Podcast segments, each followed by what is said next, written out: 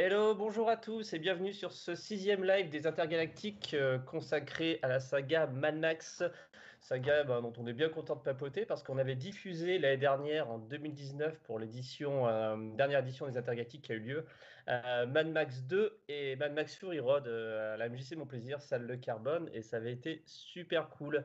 Et aujourd'hui donc avec nous on a la fine équipe avec Benjamin et Bolshevik. Coucou Benjamin, es-tu là? Oui, bonjour. Il est là. Mathilde démarrer. Oh, pardon, Benjamin, je t'ai coupé. Non, je, voulais juste voir si, le, si, si le, sur le chat vous entendez bien et tout, machin. Je, regardais le retour. Voilà. Ok. Mathilde, es-tu là? Je suis là. Ah, Mathilde démarrer. Euh, et nous avons Nicolas Sébastien Landé, notre responsable cinéma. Coucou. Bonjour. Voilà. Donc on est toujours en live et on s'amuse. Et on va commencer quand on aborde une petite saga par notre question préférée qui est de savoir le classement de vos Mad Max. Euh, quel est votre préféré, celui que vous aimez moins, etc. Euh, allez, on commence. Benjamin, vas-y. Ouais, je vais pas être original parce que, parce que Fury Road. Parce que Fury Road, euh, après j'aurais envie de faire le, puriste en, en, choisissant un des trois premiers. Euh, ou faire mon intéressant en disant Thunderdome. Mais, euh, mais non, non, je pense que, que, Fury Road a vraiment. Euh, enfin, il existe grâce aux autres, mais il, a tellement tout cristallisé, je trouve, que qu'il n'y a pas photo. Quoi.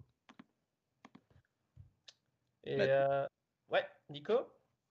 Non, je vais dire Mathilde, qu'en penses-tu? Ah. ouais, je suis d'accord avec Benjamin. Fury Road, 100%. je suis allée le voir cinq fois au ciné, je crois. Ah ouais? Ah ouais, ah ouais, cinq fois. Bah, j'avais l'abonnement, euh, enfin j'avais une carte. Vous voyez, on peut, aller autant de fois qu'on veut. Et, euh, du coup, je... c'était une période où bah, j'avais le... du temps. Et euh, quand il est sorti, je suis allée le voir ouais, beaucoup, ouais, cinq fois, ouais. Et, et ce qui était cool, c'est que sur grand écran, enfin, je, je voyais jamais la même chose. Même au bout de la cinquième fois. Et ouais, donc pour moi, c'est celui-là aussi. Et puis parce qu'il y a, y a, Tom Hardy. mais j'y reviendrai plus tard. Voilà. Et Nico? Du coup, moi, je fais un peu plus mon intéressant. Bon, je commence avec, avec Fury Road. Ah, j'ai posé des pièges avant, tu vois. J'ai jugé en avance les choix des gens. Grave.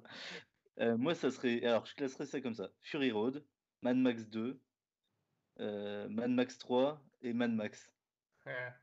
Ah, tu mettrais le 1 en dernier, quoi. Ouais, grave. Ah ouais. Bah... Ouais. Ouais, je suis presque. Ouais, je pense que je suis d'accord, en fait. C'est pas idiot du tout. Oui, oui. bah, le... je, euh, pense que je vois ce que tu veux dire, ouais. Ouais, ouais. Bah, euh, Mad Max, quand on y pense, c'est. Enfin, on n'est pas dans du post-apo. Enfin, en fait, c'est c'est un démarrage qui est assez différent par rapport aux autres en réalité. Enfin, ça pose les bases de l'univers, mais on n'est pas encore tout à fait dans. Ouais, presque pas tout à fait dans la SF. Enfin, je sais pas, mais ouais, il est à part aussi, je trouve. Bah, en fait, George Miller au départ l'avait écrit comme comme un film qui se passait de nos jours. Et plus il écrivait l'histoire, plus il disait non, c'est pas possible que ça passe, que ça se passe de nos jours, enfin de nos jours dans les années 70. Hein. Euh, du coup, il s'est dit bon bah on va placer ça euh, dans euh, un futur proche. Et en plus, ça leur permettait de, se lâcher un peu niveau niveau vêtements, etc. Donc donc en, gros, effectivement, je pense que partant de là, ça, ça montre, enfin en tout cas, ça montre à quel point pourquoi c'est un peu timide dans, dans le premier, le côté post-apo SF. Ouais. Après, il y a un truc, c'est que le, le, premier, il y a. Donc, évidemment, il n'y a pas les bases euh, encore posées qui, sont, qui viennent plus de Mad Max 2 du côté euh, désert. Enfin, il y a le désert, mais il y a le côté euh, désert, cuir, pique, des armes complètement pétées. enfin, il n'y a, pas ce truc-là. Il y, y, a un truc, moi, en, en rematant les, les, fiches un peu techniques du film, le premier, le budget, c'est une blague, quoi. Le, budget, c'est vraiment une blague, quoi. C'est ouais, c'est entre 300 et 400 000. Je sais pas si les gens se rendent compte euh, à quel point c'est n'importe quoi de faire un film euh, de ce genre avec ça. Donc évidemment, il n'y a pas le. Enfin, j'aime pas rapporter les films à leur budget parce que c'est pas, euh, il est pas moins bien parce qu'il a pas de budget, mais quand même forcément il a, il y a des trucs qui, qui viennent dans la suite parce que tout simplement ils ont eu peut-être plus de moyens pour pousser le délire un peu plus loin et fatalement ça se sent quoi. Ouais. et le, premier a vieilli hein, de ouf, même quand tu le regardes sur le rythme, etc., et sur ses thématiques, enfin. Euh, il y, a, y, a le côté un peu nostalgie, je trouve, mais il est pas, il est, je sais pas, il est pas fou. Même la première fois que je l'ai vu, quand j'étais beaucoup plus jeune, euh, j'arrive, je fais ah c'est ça Mad Max, puis après j'ai vu le 2, je fais ah c'est ça Mad Max. Et, euh, et le 3, je l'aime pas trop. Je trouve, je trouve euh, c'est comme euh, le, le, troisième Indiana Jones, il est moins intéressant quoi. Quoi? Quoi? Ah, Voilà, c'est dit. Sérieux? Il est tellement en dessous quoi. Quoi? Mais attends, mais t'as pas d'âme. C'est pas que j'ai pas d'âme, c'est juste que Indiana Jones 3, comme Max 3, et c'est des films, bah ouais, ils sont passables, quoi. Enfin, ils sont, ça reste un, divertissement à peu près honnête, mais ça n'a aucun intérêt, quoi. Eh, mais attends, tu peux pas, tu peux pas comparer Indiana Jones 3 avec Indiana Jones 2. Enfin, le, le 3 est meilleur que le 2. Enfin, je sais pas, faut arrêter. Mais tu peux pas dire ça. Mais bien sûr que si. N'importe quoi, le 2 est, le meilleur des Indiana Jones. ne nous laissons pas emporter par le diable. Et Jeanne est ici. Hein. je coupe mon euh, micro, je vous laisse avec ça. Maintenant, bonne soirée. Non, non. Reste, estime. Il croit pas. Non, mais par contre, euh, moi, Mad Max 3, euh, quand je l'ai vu, euh, j'en avais entendu du mal, etc. C'est un peu le mouton noir de la saga. Et je l'ai vu et je me suis dit, mais il est, il est grave sympa en fait. Je prends mon pied devant, l'univers est cool. En plus, il amène de nouvelles choses. il amène un côté un peu plus. les autres, ils étaient un peu dans le DRP western et lui, il est dans, plutôt dans le DRP plum. Il y a le côté vraiment années 80 avec Tina Turner. La, chanson est trop cool. Enfin bref, il est plus riche que ce qu'on veut faire croire, enfin je trouve.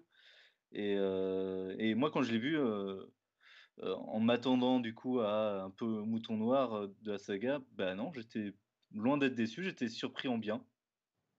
Et je pense que si je le revoyais là, ça serait à peu près similaire à mes souvenirs, mais je l'ai vu il n'y a pas si longtemps, enfin il y a peut-être 10 ans. Quoi. Il, me semble peut-être plus brouillon aussi. Euh, juste un petit truc, je me demande s'il faudrait pas monter un peu le son du stream. J'écoutais le retour. Ah, euh, on entend bien, mais ou alors c'est chez moi euh, que c'est un, petit peu faible, je sais pas. ok, merci. Euh, je sais pas si quelqu'un peut écouter le retour ou si, voir si c'est que moi ou, quoi. Euh, ouais, euh, oui, peut-être le 3 est un peu plus brouillon, non? Enfin, l'histoire et tout, ça part un peu dans tous les sens. Je disais que le. Parce que c'est vrai que moi je le trouve cool, genre toute la partie dans le dôme et tout, c'est vraiment. Mais même en fait, le je sais pas si ça vient de ce film, mais le, le délire du dôme avec les gens qui gueulent et ils se battent et tout. Enfin, c'est un, un, vrai truc qui a été appris trop trop de fois, quoi. Et il est vraiment bien dans ce film-là. Mais. Ouais. Et, il est, je, voyais qu'il était co-réalisé en fait. Je savais pas en fait. Euh, Miller apparemment a appelé quelqu'un à l'aide parce qu'il euh, euh, il était un peu. En fait, ils étaient en, train de. Enfin, il était en, deuil de, du, de, son ami qui était le producteur des premiers Mad Max mmh. quand il a fait Thunderdome et. ouais. ouais. voilà, c'est ça. Et qui, était, qui a eu un accident d'hélicoptère en préparant le film d'ailleurs.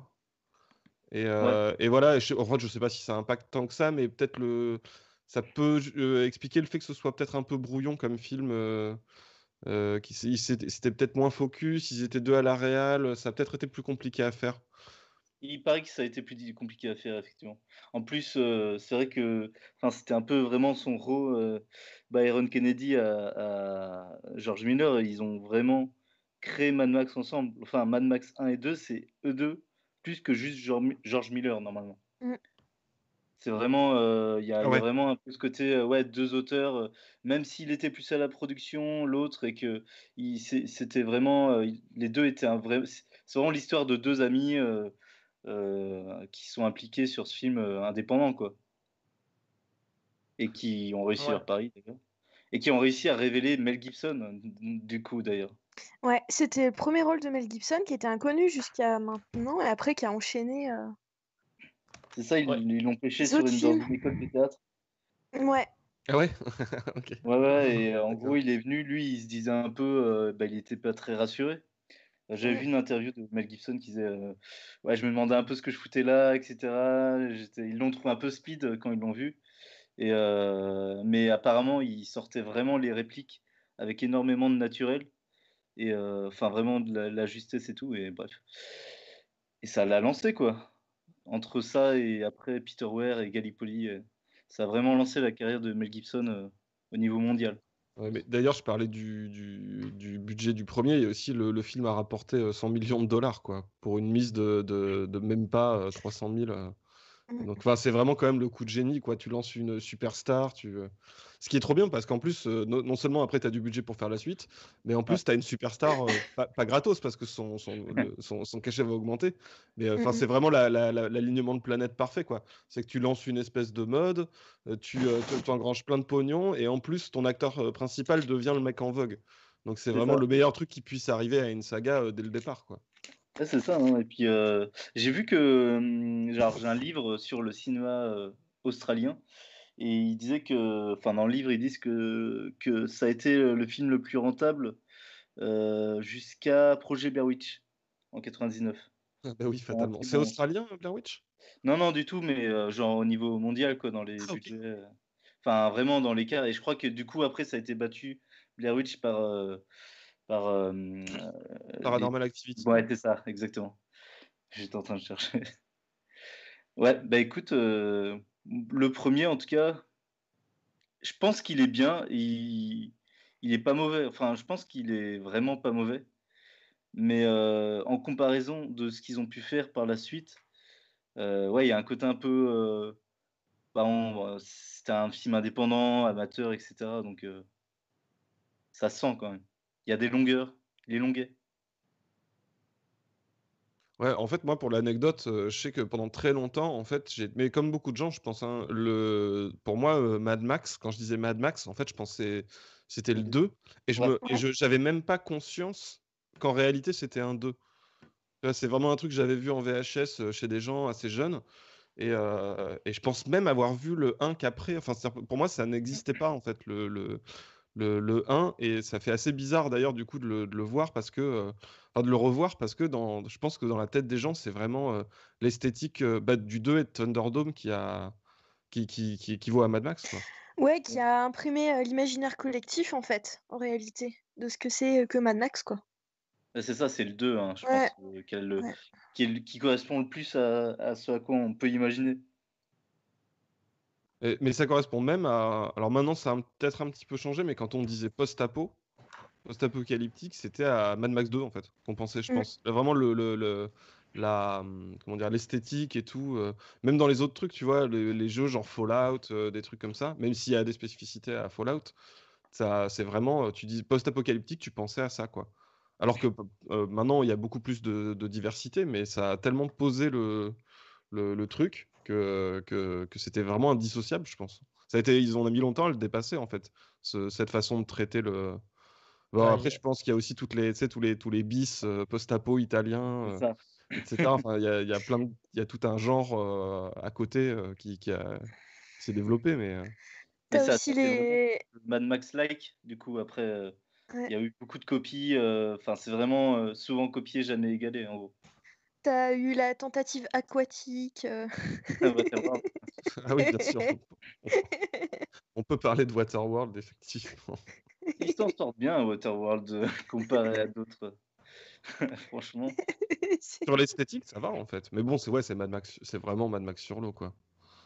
Ouais, ouais, c'est je même euh, jusqu'à récemment, il y a eu beaucoup de même des séries. Je crois qu'il y a une série à moitié de voiture qui, qui était vraiment dans le délire Mad Max. Euh, c'est encore de nos jours, je trouve qu'il y a ça a presque défini une sorte de post-apo oui, oui, carrément. Mais qui était peut-être presque le seul, en fait, j'ai l'impression. Après, je dis peut-être des conneries, il y a peut-être des choses que, à l'époque qui ont été un peu oubliées, mais qui étaient, qui étaient euh, marquantes, mais j'ai l'impression que ça, ça, ça, a été euh, le seul, quasiment la seule façon de faire du, du post-apo. En tout cas, la façon dominante de faire du post-apo pendant très longtemps. Le côté punk, violent, bagnole, désert. Ouais, en fait, euh, bah, du coup, euh, les gens ne savent pas forcément, mais on a fait une édition post-apo euh, il n'y a pas si longtemps. Et, et moi, je sais que j'en ai du coup maté beaucoup, comme d'autres gens de l'équipe, des post-apo. Et en gros, il y avait soit le post-apo vraiment comment dire bah, Il y avait deux sortes de post-apo, je trouve. Il y a le post-apo à la Walking Dead, je dirais presque, un peu centré sur les relations sociales et sur ce qui découle de, voilà, de, de, de, la, de la chute. Et il y a les, les Mad Max-like, j'ai envie de dire. Donc Mad Max, et puis vraiment quelque chose plus orienté punk, comme tu dis. Mais euh, là, il y a quelqu'un sur le chat qui fait remarquer que qu'il y avait Métal Hurlant avant. Euh, effectivement, ça vient aussi de là parce que le, le tout simplement, le, si je dis pas de bêtises, le euh, Miller et son, son, producteur avaient demandé à, à Dionné mmh, s'il pouvait mmh. faire du Métal Hurlant. Et d'ailleurs, ils ont gardé le, cette espèce d'éclair là qui rappelle, qui rappelle le délire Métal Hurlant. Et, euh, enfin, il me semble que c'est ce que racontait Dionné justement à l'édition euh, des Intergalactiques, euh, qu'en fait ils avaient refusé, le, le... qu'ils s'en étaient un peu mordu les doigts, mais qu'ils avaient refusé que Mad Max soit un, métal hurlant en fait, une adaptation de métal hurlant. Bah, effectivement, l'esthétique Mad Max, en fait, on la retrouve énormément dans la BD. Ça, j'y pensais avant le live, je commençais un peu à oublier, je voulais en parler, mais effectivement, Mad Max, c'est vraiment de la BD quoi. Euh, pas forcément le premier, mais euh, pour moi, ça m'évoque vraiment euh, énormément de BD de science-fiction des années 70-80, bah, majoritairement 70 même. je trouve qu'il y a vraiment, enfin, Miller, il a vraiment accès sur un côté visuel, quoi. Donc, et même dans les histoires, dans, surtout, en fait, ça me semble vraiment frappant sur Fury Road. Fury Road, c'est tellement une BD dans l'univers, dans, dans le le fourmillement de l'univers alors euh, oui et non, mais dans le sens où, euh, euh, ouais, dans le fourmillement de l'univers, effectivement, le truc très très visuel. Après, c'est tellement un, ouais, c'est tellement un truc qui est basé sur du mouvement, Bien une espèce de mouvement perpétuel, etc. Enfin, c'est pas un truc que tu pourrais raconter en BD ou en tout cas, ça serait, ça serait beaucoup plus compliqué. Je, pense à, il y, a vraiment un truc quand même de, il a, il a envoyé ce, cet imaginaire-là au cinéma. Bien sûr, non, je parle pas en termes de, je parle pas en termes de réalisation. Hein, vraiment, du coup, je pensais vraiment au côté à, l'univers. Euh, et tu sais, cette espèce de richesse qu'ont les univers de BD. Euh, quand ils, ils, te racontent plein de choses euh, à travers leurs images, à travers une image. je trouve que c'est frappant, tu sais, quand Max il, il s'échappe là dans, dans, dans le, je sais pas trop comment dire, chez les méchants, et qu'on voit dans Fury Road, etc. Et, ça, ça me fait vraiment penser à la BD où, où tu sais, as des, tu vois une case, tu vois une idée qui est, qui est à peine esquissée, mais ça, ça donne de la force à ton, univers et vraiment ça le, ça crée une espèce de fourmillement de, de, de, euh, de bribes de de ce qu'est la société, de ce qu'est le fonctionnement, etc., sans forcément d'explication. Je trouve qu'on retrouve beaucoup ça dans Fury Road euh, et même dans les Mad Max en général. Après, comme tu le dis, c'est vraiment des films basés sur le mouvement, euh, mais enfin, et la cascade, euh, juste, c'est des films de bagnole. Non, mais tu as, raison, effectivement, je vois ce que tu veux dire dans le côté. tout, tout, enfin, il y, a vraiment des tableaux quoi, où, où tous les éléments sont là et, et y a, ça fourmille beaucoup à l'image. Ils n'ont pas peur de, de, de, tout montrer à l'image, euh, et enfin d'intégrer énormément d'éléments à l'image qui sont pas spécialement expliqués par ailleurs, qui, n'auront pas forcément même de rôle direct dans l'intrigue, et c'est que du, que du world building. Euh. C'est ça. Mm. Et après, je, je, vais pas faire ce que j'ai dit dans, dans, ma vidéo euh, dessus, mais le, enfin, il y, a vraiment ce truc de. Mais je crois que même ça pose une question presque de, de vision du cinéma. Euh, c'est vraiment une, une, espèce de cristallisation d'une d'une vision du, cinéma où en fait c'est comme ça que le cinéma doit raconter les choses. Je sais que ça, ça bloque beaucoup de gens. Euh, il y a des gens qui aiment pas vraiment euh, que ce soit pas que les choses soient pas abordées par exemple et que comment dire un, comme si en fait justement ça serait plus plus adapté dans un roman de faire du world, world building c'est-à-dire de, de, montrer un univers pour montrer un univers, parce que dans un roman, tu es toujours plus ou moins en train de le, de l'expliquer, pas vraiment de l'expliquer parce que tu peux le faire passer par l'action, mais tu as quand même le truc écrit. J'ai l'impression que ça gêne des gens euh, euh, que ce soit fait comme ça au cinéma. C'est-à-dire que personne vienne expliquer euh, pourquoi, c'est quoi leur religion, c'est quoi ce truc, machin? Et d'un autre côté, as, bah, moi je suis un peu de cette école-là, c'est-à-dire de, de, se dire non, mais justement, as, tout est là en fait. Tu n'as pas besoin que qui se soit t'explique quoi. les, leur, leur, espèce de culte religieux n'est jamais expliqué. Et en fait, mais en réalité, tu, à la fin du film, normalement, tu as complètement compris comment il fonctionne. C'est ça, tu l'as. Hum, il y a un truc de ressenti un peu, toi, euh, et, de, euh, et de projection euh, qui renvoie justement un peu à la BD ou au roman. C'est, on va pas te l'expliquer, mais tu vas créer un peu par toi-même ce que tu ne vois pas ou ce, que tu, ce qui n'est pas expliqué. Ceux qui ceux qui n'aiment pas le, ce que tu dis un peu, bah, c'est, ceux qui tiennent vraiment, comment ça s'appelle, au fusil de Tchekhov, c'est ça? Donc, que chaque. Enfin, je pense que je l'explique mal et que, et que j'ai, j'ai pas forcément un souvenir très net de, de ce qu'est le fusil de Tchekhov, mais chaque chose que tu montres doit servir un peu après, quoi en, scénario, il y a vraiment, moi qui en ai eu pas mal de cours, euh, tu dois, as souvent un peu, le, on te montre souvent que, tiens, si tu montes ça, ça doit vouloir dire quelque chose derrière. Ou ça veut dire qu'il doit être utilisé, qu'il doit avoir un intérêt dans l'intrigue en fait. Hmm. Et il y a le fusil du bar, hein, tout simplement, qui est un fusil de Chekhov, ce qu'il y a le plus, euh, le plus fusillesque, et euh, ça fonctionne bien, ouais tout Edgar Wright, c'est vraiment, euh, je trouve, un des meilleurs trucs pour comprendre le, le, le, le, physique de Chekhov parce que c'est vraiment euh, un, des plus tarés, je trouve, euh, là-dessus. Limite, c'est tellement explicite en fait que il y, a même, même les répliques. Sont, sont, sont des fusils de Chekhov. Enfin, souvent, c'est pas rare, hein, mais c'est tellement des punchlines et c'est tellement appuyé le fait qu'en fait, cette punchline va servir plus tard euh, tu vois, enfin, c'est tellement appuyé que en fait, tu comprends, ça aide vraiment à comprendre. Mais je trouve que dans Mad Max, justement, c'est, ils sont pas. Euh, et je trouve pas qu'ils, dans Fury Road, je trouve pas qu'ils font la, ils, ils font l'inverse du fusil de Chekhov, parce qu'en fait, tous ces éléments vont être. Euh, ah, il y a un écho, non? Légèrement. Ah, ok. Non, c'est bon, c'est passé. Y a, en fait, tous les éléments servent après à comprendre euh, enfin, justement, vont, vont, permettre de comprendre comment fonctionnent les personnages, euh, pourquoi ils font ce qu'ils font. Euh, enfin, c'est un peu aussi des fusils de Chekhov, mais c'est juste moins euh, appuyé. C'est-à-dire que tu vois, le, le, fait que, euh, je sais pas comment expliquer ça, mais par exemple, justement, pour reprendre l'espèce de culte, tu as ce plan où donc ils vont tous euh, chercher les volants sur une espèce d'hôtel et ils les tiennent devant eux comme si c'était leur religion. C'est leur religion hein, d'ailleurs. Et tu vois, c'est pas, par exemple, ils ont pas, c'est un, volant avec une tête de mort. C'est pas, ils ont pas mis un truc mystérieux du style. un monolithe, tu vois, genre, genre tu vois, ou un, je sais pas, une peluche, tu vois, ou, qui aurait, ou en fait tu te dirais pourquoi c'est une peluche. Là, le fait que ce soit un volant, c'est extrêmement logique parce qu'en fait, en plus, il parle de Valhalla, donc tu te dis, bon, ok, c'est des espèces de, guerriers, ils se, perçoivent comme des espèces de guerriers vikings qui doivent mourir euh, sur le champ de bataille. Euh, ils vénèrent quoi euh, La mort et la vitesse. C'est une tête de mort et un. Tu vois, tout est logique et, et tu peux. et après, ça explique tout leur façon de, penser comme des kamikazes, le fait que c'est leur honneur de mourir sur le champ de bataille, euh, etc. C'est un truc qui sert à quelque chose, c'est pas euh, ouais, bah, comme si tu avais eu, j'en sais rien, une poupée Barbie. Euh, là, ça aurait été mystérieux, genre, oh mon dieu, ils vénèrent des poupées Barbie, et ça n'aurait eu aucun, aucun, ça aurait été juste cryptique, et ça n'aurait pas eu d'utilité là, dans ce cas dans le film. Alors là, j'ai l'impression que justement tout ce qui est amené a une utilité plus tard pour comprendre ce qu'ils vont faire.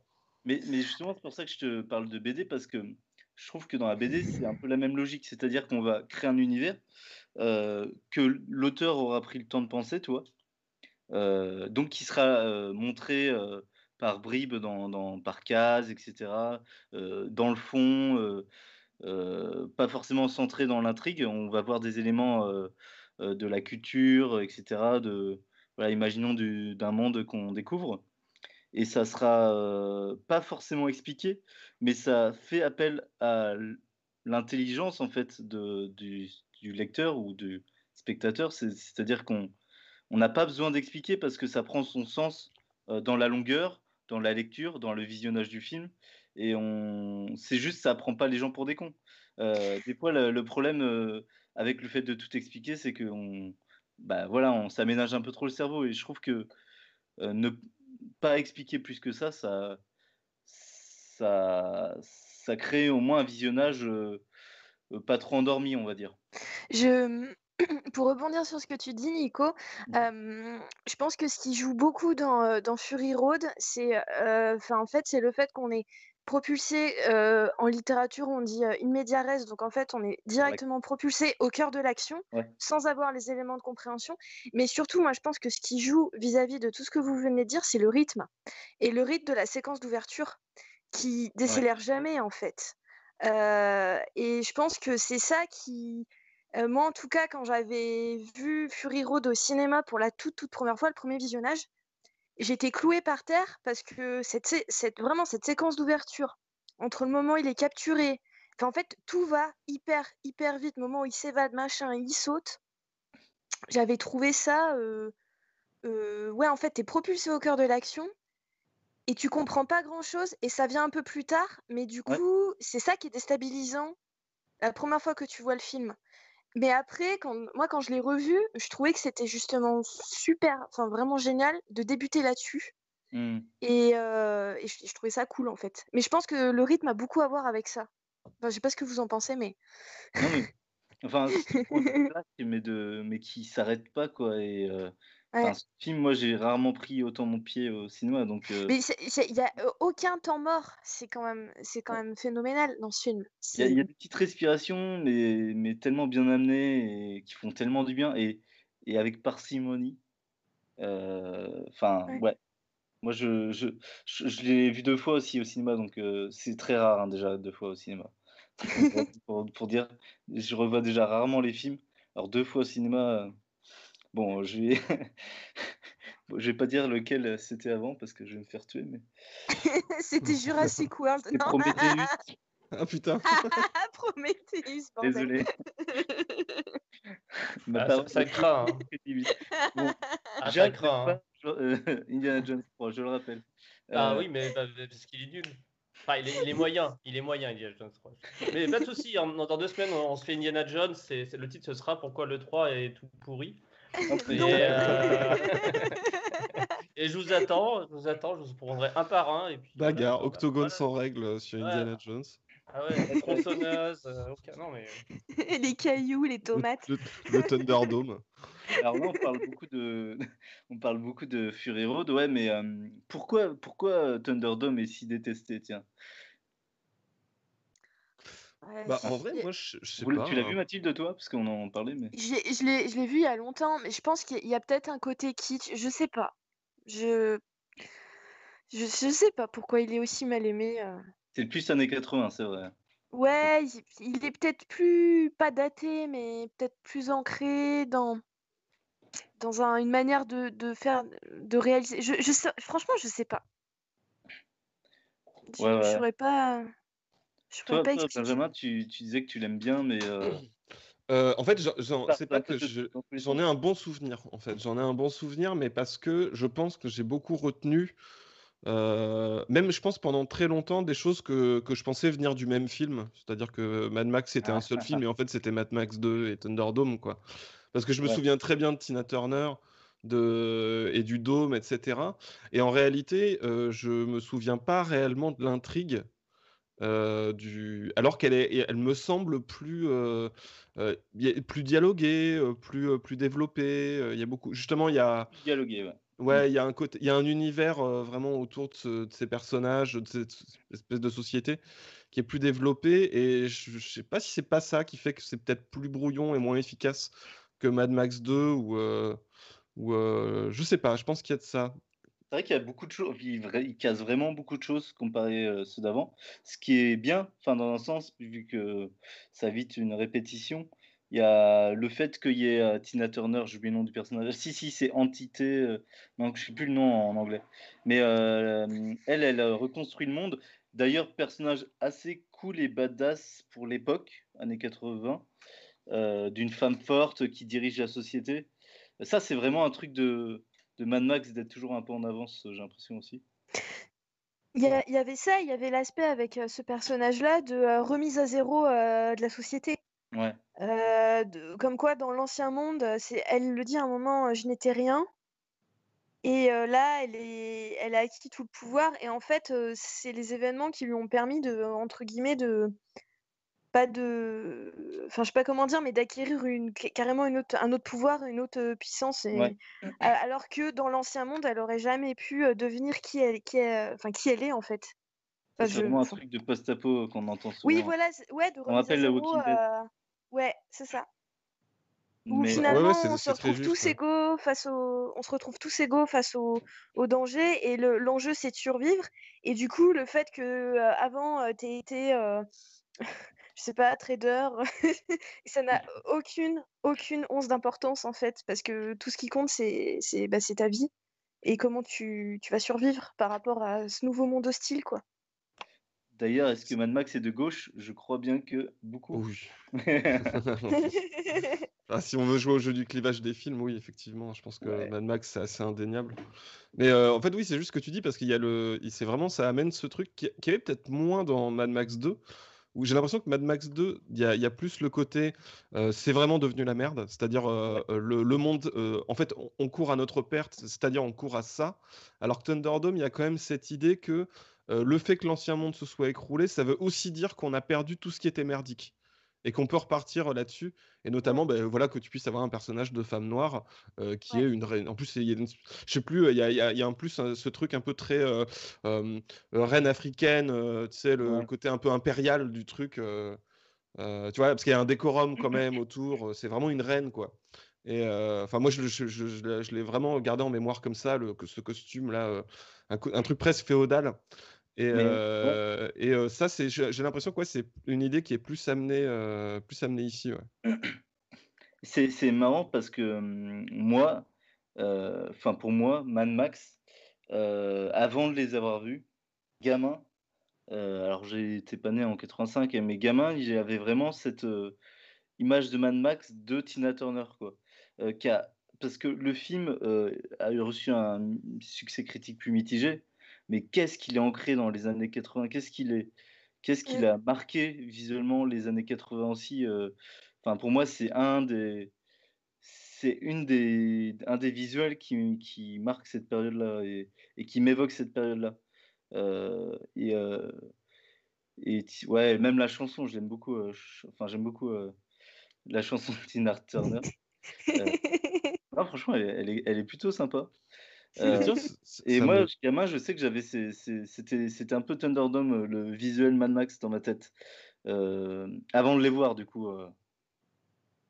Là, tu vois, ça me pose une question que je m'étais pas posée. c'est peut-être une impression, mais comment ça, se fait que Fury Road soit autant dans la lignée de Mad Max, c'est-à-dire que la direction artistique est totalement cohérente avec, et il fasse pas années 80, en tout cas beaucoup moins. Je m'étais jamais posé la question. C'est en fait, il, fait, il, joue pas du tout sur le. Moi, j'aurais tendance à appeler ça le, le, le, truc côté Stranger Things. C'est-à-dire de, on va, on va tout rendre le plus années 80 possible. Il joue pas sur la, la, fibre nostalgique. Il joue pas, là-dessus. Parce que c'est pas années 80, Mad Max en soi. Enfin, je veux dire, Tina Turner qui chante dans son dôme, ouais, ok. Mais en soi, ça l'est pas tant, quoi. À part le fait que ça a été fait dans les années 80 le post-apo, ça n'a pas de. En vrai, le, post-apo bien fait et le post-apo Mad Max, je trouve que ça n'a pas tant de. Bah, on l'a vu, ça marche vachement bien de nos jours, quoi. Après, je, enfin, je pense que dans, la production des, films, là je vais parler de manière générale, mais je pense que de toute façon, tu as des choses qui ancrent les films dans une époque, mais malgré eux. Et tu as beau être, euh, vouloir euh, être le plus futuriste possible, euh, que ce soit au niveau du maquillage, au niveau de, des coiffures, au niveau des fringues, il y, a quand même. Ouais, bah, par exemple, Luke Skywalker, je suis désolée, la coupe qu'il a dans la guerre des étoiles, il y a un truc. Vous voyez c'est, Oui, oui, c'est daté, Voilà, c'est du, c'est daté, c'est du détail, mais y a, je pense que aucun film ne peut échapper à son contexte de production, à son époque de production. par exemple, je sais pas, Highlander, Les Imperméables. Voilà, il y, y, a des choses comme ça, c'est du détail. Hein. D'ailleurs, c'est une question passionnante. Moi, moi perso, je m'intéresse beaucoup à ça, au, maquillage et aux mmh. fringues. Enfin, ça rejoint ce qu'on disait la semaine dernière euh, sur les effets spéciaux.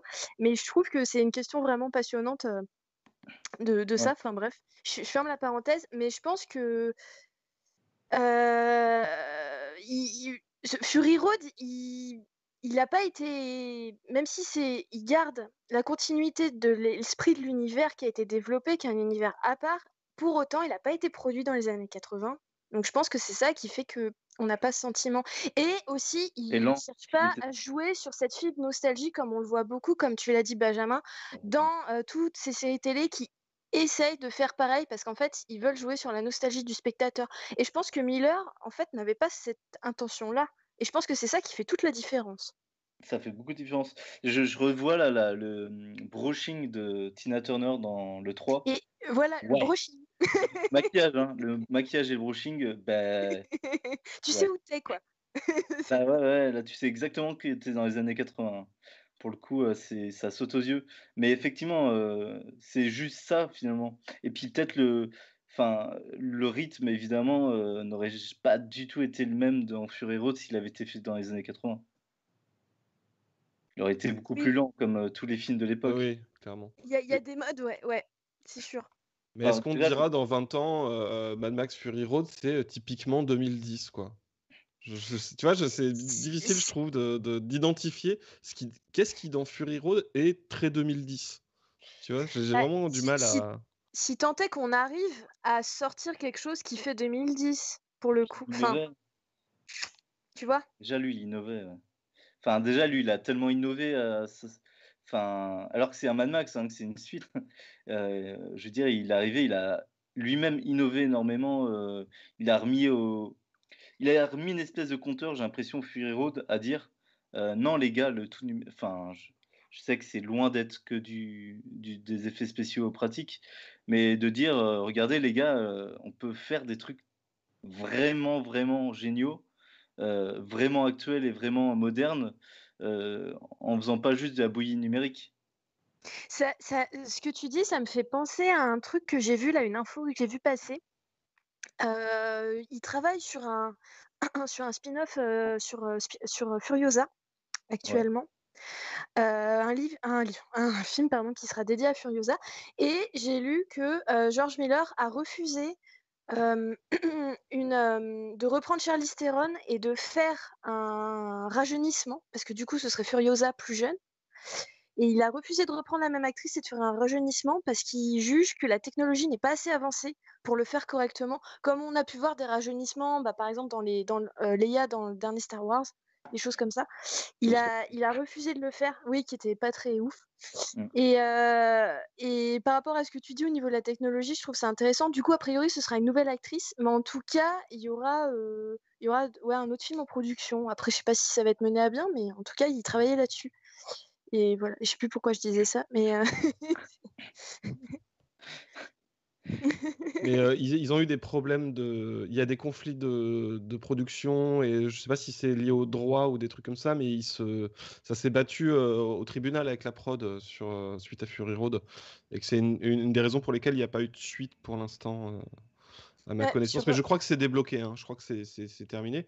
Mais mais il y a eu de très gros problèmes à ce niveau-là. Mais juste pour revenir sur ce que tu disais, Nico, effectivement, et vous en parliez un petit peu là, sur le dernier live sur les effets spéciaux, sur le fait de justement, en fait, le film se pose pas la question de euh, ah, je vais tout faire en pratique ou je vais tout faire en bouillie numérique. Il est vraiment euh, dans une espèce de mix où en fait, il utilise toujours le mieux et, euh, et les, trucs s'apportent l'un l'autre. Et, je trouve qu'il y, y, a un côté, ça, ça sera peut-être très 2010, j'espère, sera, on s'en souviendra pour ça. Mais si tu prends Gravity, par exemple, moi, il y a un truc que je trouve vraiment impressionnant avec Fury Road et Gravity, c'est qu'en fait, quand tu le regardes, quand tu les regardes, ces films, tu, en fait, tu sais pas comment c'est fait tu sais pas vraiment, à part si tu as vraiment un giga œil encore. Euh, Gravity, euh, moi j'avais vu le. Je sais pas s'il y a des gens qui ont regardé le making-of de Gravity. Moi j'avais rien compris à comment ils avaient fait en fait. Et, euh, et c'est vachement balèze ce, Enfin, je trouve que c'est des films qui marquent aussi parce que ils ont un usage de la technologie qui est pas typé. C'est-à-dire qu'il n'est pas Ah ben on est en 2010 donc on va foutre du, du CGI partout.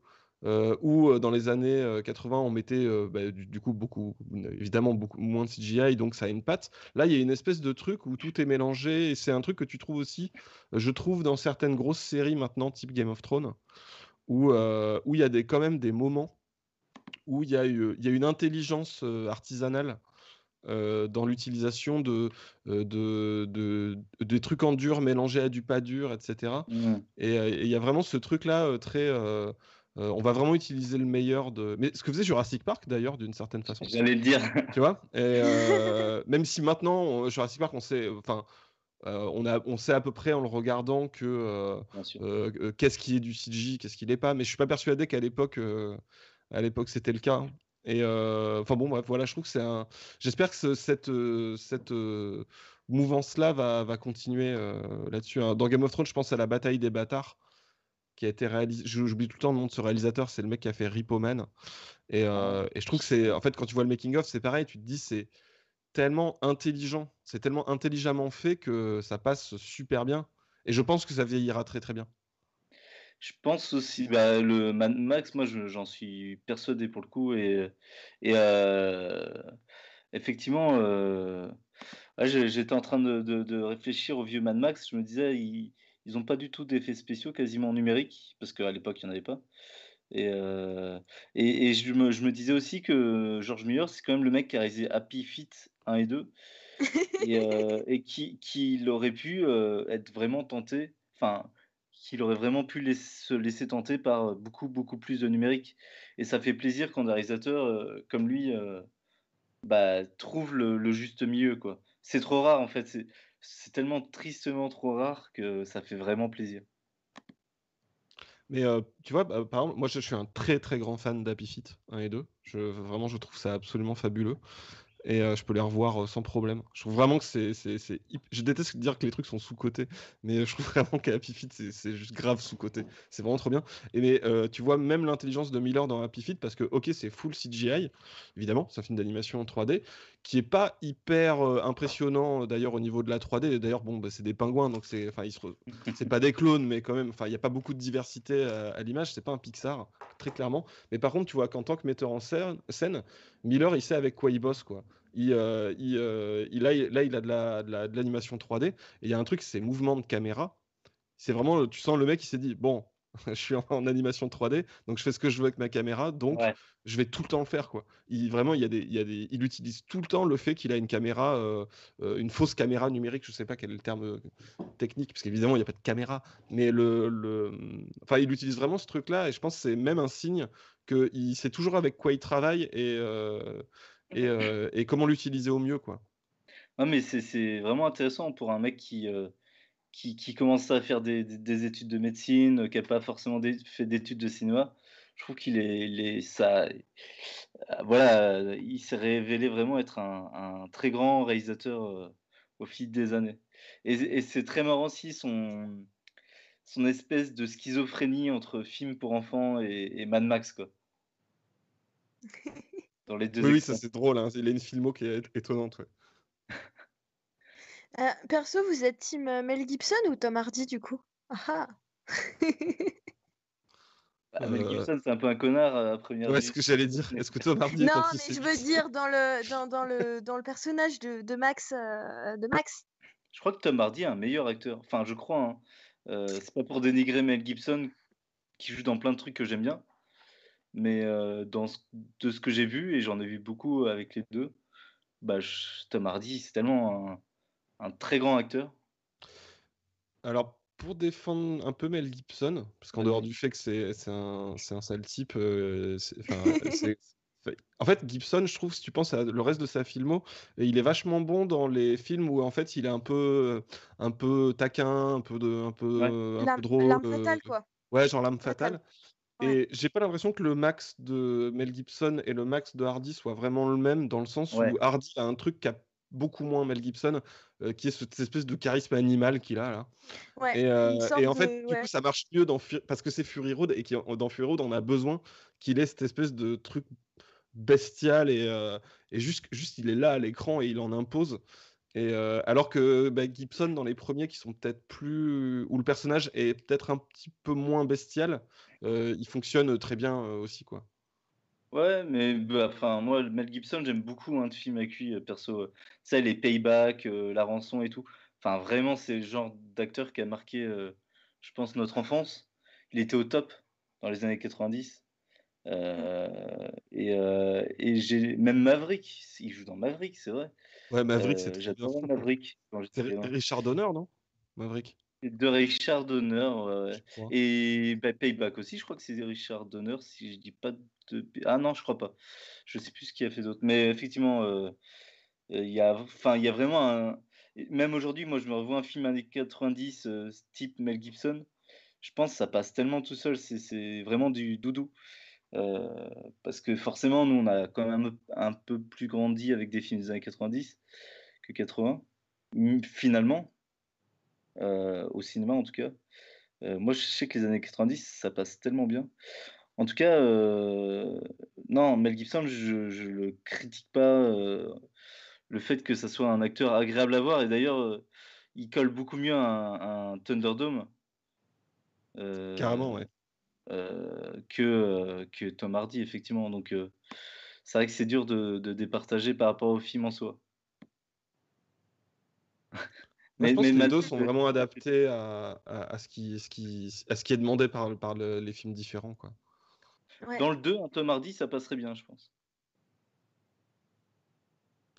Ouais, pourquoi pas. Après, Hardy, je crois qu'il est capable d'être assez drôle et tout, mais il a moins ce côté. Euh, ouais, là. Après, c'est peut-être à cause justement de tous ces films moitié comédie d'action euh, qu'a fait Gibson, où vraiment je trouve qu'il est, bah ouais, fabuleux. Et du coup, j'ai cette image-là de lui plus presque que l'image de Max, en fait. Hardy, il a un côté euh, très ours, très très taiseux aussi. Il dit, il dit, il dit vraiment pas grand chose dans Fury Road en réalité. il dit, je crois, il dit pas beaucoup de mots. il a, ouais, au, il a début, une présence. il même. Hein. ouais, c'est ça. Mais en même temps, je crois qu'il lui tatoue le dos. Enfin, c'est ça. Enfin, je crois qu'il, dans, tous les cas, il, il, il a mal au début. Mais euh, ouais, il dit. Enfin, ouais, je trouve qu'il a une présence, euh, une forme de charisme, euh, qui, mais qui va bien avec l'univers hostile qui est développé. Et ouais, cette, cette sorte de, de force un peu. euh, Enfin, ouais, je sais pas. ouais, Tom Hardy. De toute façon, j'adore, j'adore Tom Hardy et j'ai vu énormément de ses films. Et mais il s'est essayé un peu à la comédie. Hein. Bah, Venom, Euh, j'aime bien, mais euh, non, non, non, non, non. il a fait un film. Alors, si j'ai oublié le titre, mais c'est avec Chris Pine. Si les gens du chat arrivent à retrouver, c'est Ah, un film où il y a deux agents secrets qui se Ouais, battent pour une meuf. Target, yes. Ouais. il sait essayer la comédie. Bon, ça fonctionne euh, pas, pas. C'est pas là où il est le mieux. Mais euh, ouais, enfin moi pour moi Max maintenant c'est Tom Hardy. Et d'ailleurs, s'ils vont faire des suites, je je vois pas, je- j'envisagerais pas qu'ils prennent quelqu'un d'autre du coup. Enfin, je sais pas ce que vous en Oh. dites, mais je le, ouais, je sais pas. Bah, si ça reste sur cette, euh, si ça Sur reste sur ce- cette modalité-là, ouais, effectivement, il est, ouais, il sait bien le faire, quoi. Enfin, Ah, un Mel. Gibson vieillissant, euh, je serais presque curieux, toi. euh, Un team George Miller, Mel Gibson vieillissant, euh, euh, pour un truc un peu final de, de un l'univers. peu à la, un peu à la Logan euh, avec Ouais, euh, ouais. De ouf, ouais. un peu Ouais, comme ça. Et Ouais, ça pourrait être euh, ouais, intéressant. Après, j'imagine que c'est pas du tout prévu. Euh, mais c'est vrai que Tom Hardy, il parle peu. Après, je pense à Locke, euh, un film dans lequel il joue, euh, qui est une espèce de huis clos dans une voiture, et qui est très cool, très très bien écrit, qui est réalisé par, comment il s'appelle, Steven Knight, comme un chevalier, qui a, qui a beaucoup bossé sur la série, il me semble, Peaky Blinders. Et, euh, et bref, Locke, je recommande avec Tom Hardy si vous voulez voir un peu euh, dans un truc un- bah, juste bavard, vu que c'est un. Encore une fois, c'est c'est un huis clos dans une voiture. Et donc, c'est à, potentiel, c'est à peu près que Tom Hardy au téléphone euh, tout le long. Donc, euh, envie, mais c'est vraiment sympa. Alors moi, à la limite, si on est sur les acteurs, le, le plus surprenant, euh, en fait, par exemple, là, pour moi, euh, Charlize Theron et, et Ouais. Tom Hardy sont des choix hyper logiques. Ouais. C'est-à-dire que, enfin, tu vois, euh, moi, je trouve que Charlize Theron a un charisme. Il y a, je trouve qu'il y a très très peu d'actrices qui ont cette présence, euh, pareil, un peu animale et qui, qui ne se feraient pas bouffer par euh, Tom Hardy. Je pense à part, tu vois, des Julianne Moore, des Kate Winslet, des meufs comme ça. Et en plus, Charlize Theron a peut-être un côté plus physique. Mais alors, euh, moi, le, le- le choix que je trouve hyper étonnant, c'est euh, Nicolas Hoult en. Comment Ouais, il s'appelle le Warboy. personnage? En Warboy, là. Warboy. En Je trouve Warboy. ça très très étonnant comme choix et il s'en sort giga bien. Moi, je l'avais même pas reconnu au début. Je me dis, mais c'est c'est lui. Il a trop une tête de, de, de De je sais premier de pas, la de, classe. ouais, de premier de la classe. Et, et là, il est exceptionnel, quoi. Et Enfin, j'adore Nicolas Hoult, perso, j'adore le voir jouer à cause de Skins, hein, logiquement. Je sais pas si vous aviez vu Skins, la Ah série. non, je, je savais même pas qu'il venait de là, tu vois. Ah bah, c'est un pas. des héros de- des deux premières saisons. Du coup, c'est vraiment euh, le, le playboy de la, de la série. Et, euh, et c'est aussi le gamin dans Pour un garçon avec Hugh Grant. Oui, c'est ça. C'est le bien film. Ouais, ouais. Et ben, en tout cas, euh, pareil, très étonné. Mais euh, putain, mais quel choix trop cool. Enfin, il est tellement bien. Et, un autre truc un peu marrant, c'est que il y a un acteur du premier Mad Max qui, bah, il y a Immortan Joe, Immortan Joe, acteur du premier euh, Mad Max. Il jouait un méchant déjà, je crois. Il jouait un méchant, ouais, ouais, tout à fait. Donc ça, c'est un, un, choix un peu marrant. Euh, et euh, je sais pas si dans la tête de Miller, c'est le même personnage qui a évolué, etc. ou pas. Mais c'est vraiment euh, surprenant, on va dire. Oui, je crois que c'est pas le même. Je, sais que sur Internet, j'avais vu, il y a des théories bizarres euh, du style, en fait, tout ça n'est qu'un rêve, ce genre de théorie nulle là. Euh, et il se repose beaucoup sur le fait qu'il y a lui qui revient, et en fait, il y a d'autres éléments qui reviennent comme ça de, de film en film. Alors qu'il n'est pas forcément nécessaire parce que tu peux, ils sont assez indépendants les uns des autres. Euh. Alors ce, ce mec-là joue dans un, justement, on parlait de, de films euh, post Mad Max, de Mad Max like. Il joue dans euh, Le sang des héros avec avec avec Rutger Hauer, qui est vraiment une sorte de Mad Max quoi. Pour le coup, c'est vraiment un film inspiré à 100% de Mad Max, premier du nom. Voilà que je recommande moyennement pour ceux qui aiment le post-apo peut-être. Et, je, Ou alors, faut être fan de Hauer, ouais. Ouais, c'est trop bien. Rip, si tu nous regardes, euh, Rutger.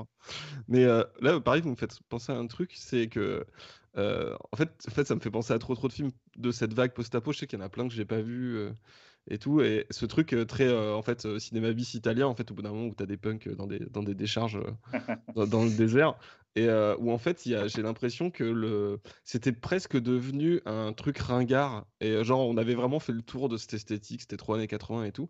Et pareil Fury Road il y a un truc qui est étonnant.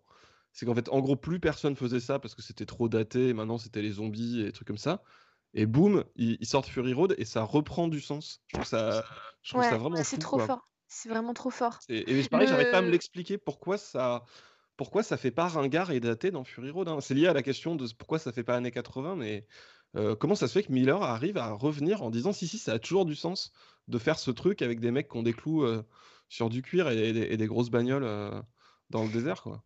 Et des mecs qui se font des perfusions sur des humains, sur des bagnoles et, un convoi avec un mec qui joue de la guitare électrique en direct pour accompagner. Enfin, ça, c'était le détail que j'avais trouvé complètement ouf et que j'avais adoré dans Fury Road. C'est cette bagnole-là avec le mec qui joue de la bah guitare électrique avec des flammes, quoi. Bah et tu te dis, mais, quoi? Enfin, je veux dire, c'est le truc le plus iconique et ouais, c'est iconique. De, ouais, ouais, de, de, de Fury Road. Après, enfin, encore une fois, moi, je trouve vraiment que c'est le côté BD entre, guillemets euh, dessin animé, tu vois, euh, euh, univers total qui fait que ça fonctionne en fait. Je pense qu'un univers est aussi riche et, aussi marqué, aussi unique, finalement, quand son auteur le reprend, même si c'est très longtemps après, ça peut marcher.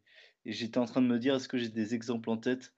Là, comme ça, non, mais je suis sûr qu'il y en a des exemples qui peuvent marcher, mais ça me semble, moi, ça me semble assez logique. Euh, après, le plus étonnant pour moi, le miracle, c'est que ça soit pas une merde. Enfin, je veux dire, combien de fois là dernièrement on a espéré, on s'est dit ah trop bien, nouveau Jurassic Park, ah trop bien, nouvel Alien, ah trop bien, ah trop bien, un ah, Matrix 4. D'accord, ok. on sait pas encore. nouveau quoi? Non, je dis euh, Matrix 4, on serre, on serre un peu les fesses. Mais euh, on en a déjà parlé dans l'émission. Euh. Grave, mais ce sera peut-être une daube, mais, mais j'espère que non. Ouais, c'est ça en fait. Moi, j'attendrais que ça soit un. En fait, il faudrait que ça soit un Fury Road de Matrix, quoi. C'est-à-dire que, que je sais plus si c'est Lily ou Lana, c'est Lana, je crois, hein, qui va le réaliser. C'est Lana, ouais.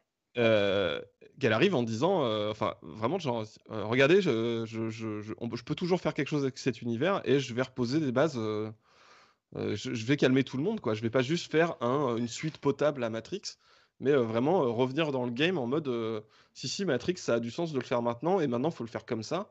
Et, voilà, quoi. Et en plus, je vois pas comment elle pourrait se craquer, vu sa filmographie.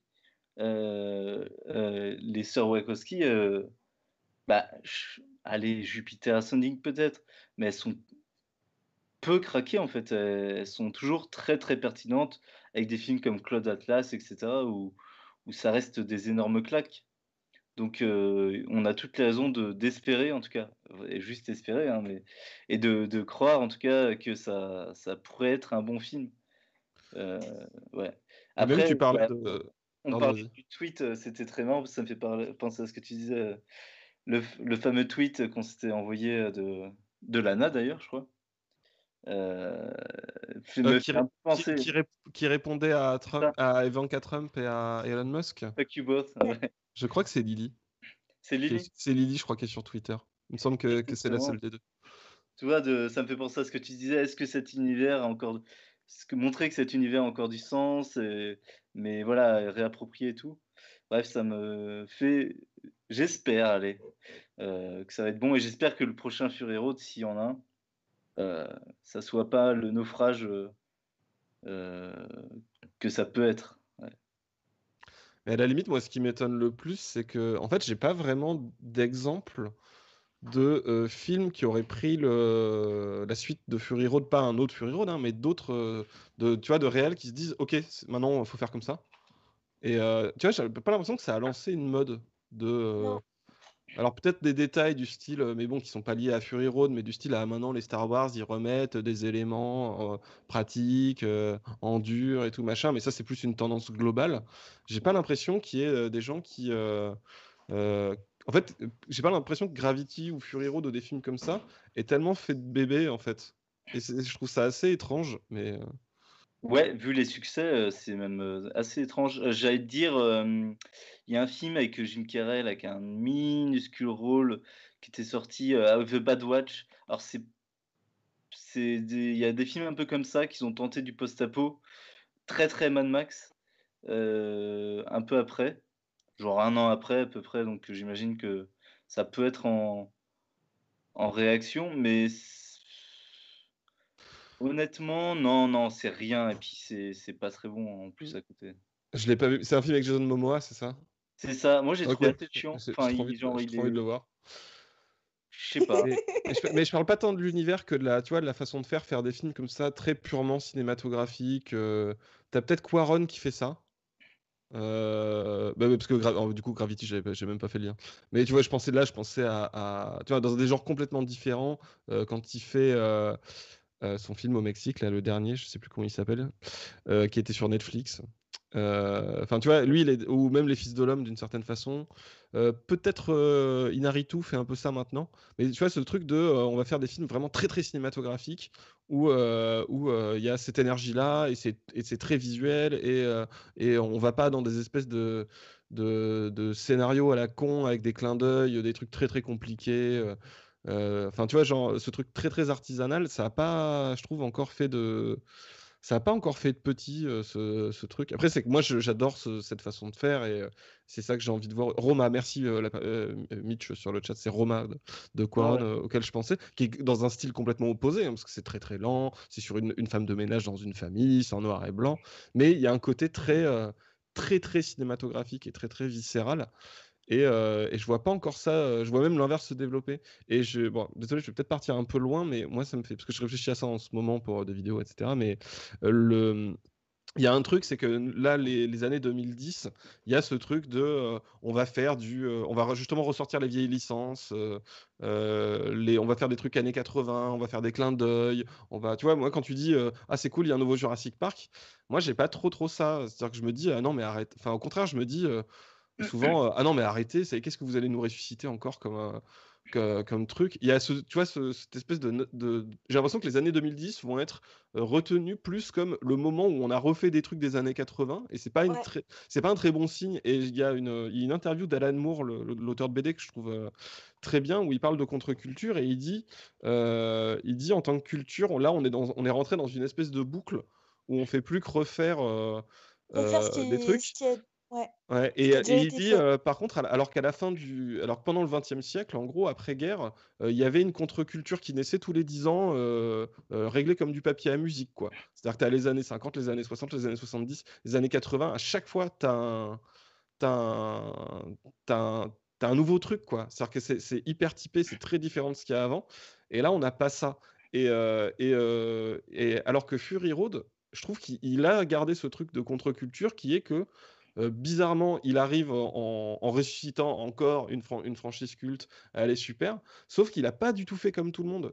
Il, a vraiment changé complètement la face. Il a fait un film qui ne correspond pas du tout au canon de maintenant. il, se fait très très peu d'autoréférence.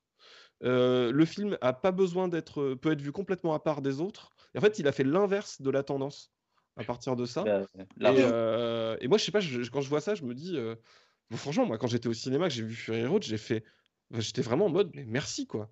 Ah bah, et, pas que parce que le film est excellent, mais parce que il, va tellement à contre-courant de, de, ce qui se fait, alors qu'il fait un remake, enfin pas un remake, mais une suite. C'est vraiment très très étonnant quoi.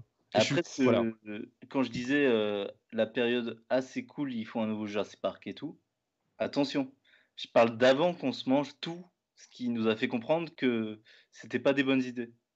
Il y a avant que ça arrive cette période-là de reprise, de, nostalgie et tout, ben on pouvait, enfin, je veux dire, on avait, on savait pas encore que ça pouvait nous pas détruire, c'est pas vrai, ça détruit pas les licences, etc. Mais bah, nous, nous décevoir à ce point en fait.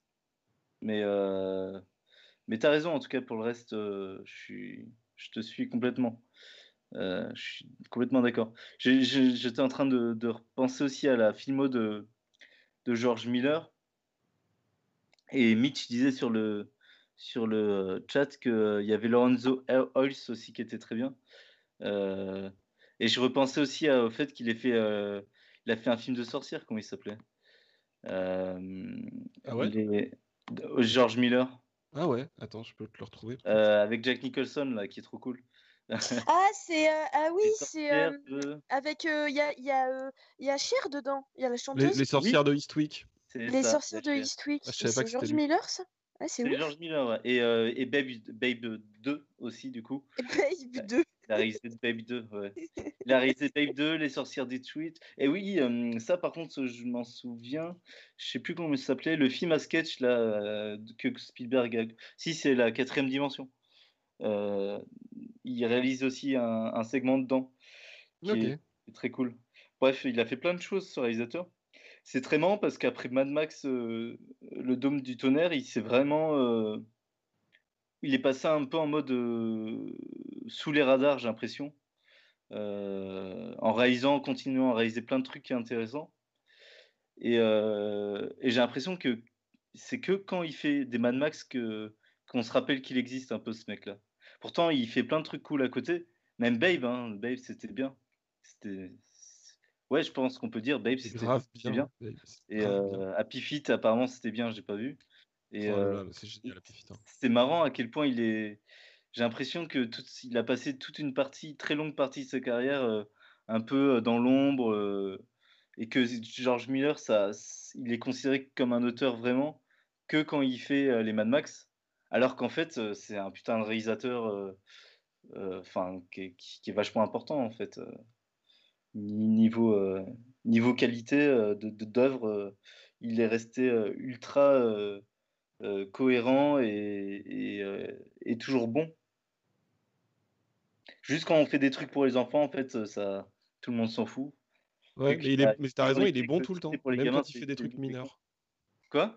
Et c'est vrai, t'as raison, euh, il est tout, il est, j'ai pas tout vu, hein, mais il a, il est, il est toujours bon, même dans des trucs mineurs en fait. C'est, c'est assez. Euh, bah ouais, c'est étonnant. c'est vraiment bon. Je l'ai pas vu ça. Euh, ouais, les, bah, je te conseille, ouais, vraiment, c'est un film qui pourrait être un tir, tir larme, enfin total, vu l'histoire, toi, sur un gamin, un gamin malade et tout, et qui, qui s'en sort avec tout le talent de, qu'on connaît à George Miller dans l'écriture et dans la, dans la réalisation. Euh, les sorcières d'Eastwick, c'est le seul qui l'a pas écrit, il me semble. Mais euh, enfin, vraiment un film de magie avec Jack Nicholson en méchant dans les années 80, c'est juste quel pied. Euh, il est très bien ce, ce, film. Babe 2 et Babe, le premier qu'il a produit, c'était cool. Happy Feet, il paraît. Franchement, Happy Feet, il faut que je m'y mette, mais en fait, c'est. Je pense que sur la longueur, il, a toujours... il est toujours resté très bon.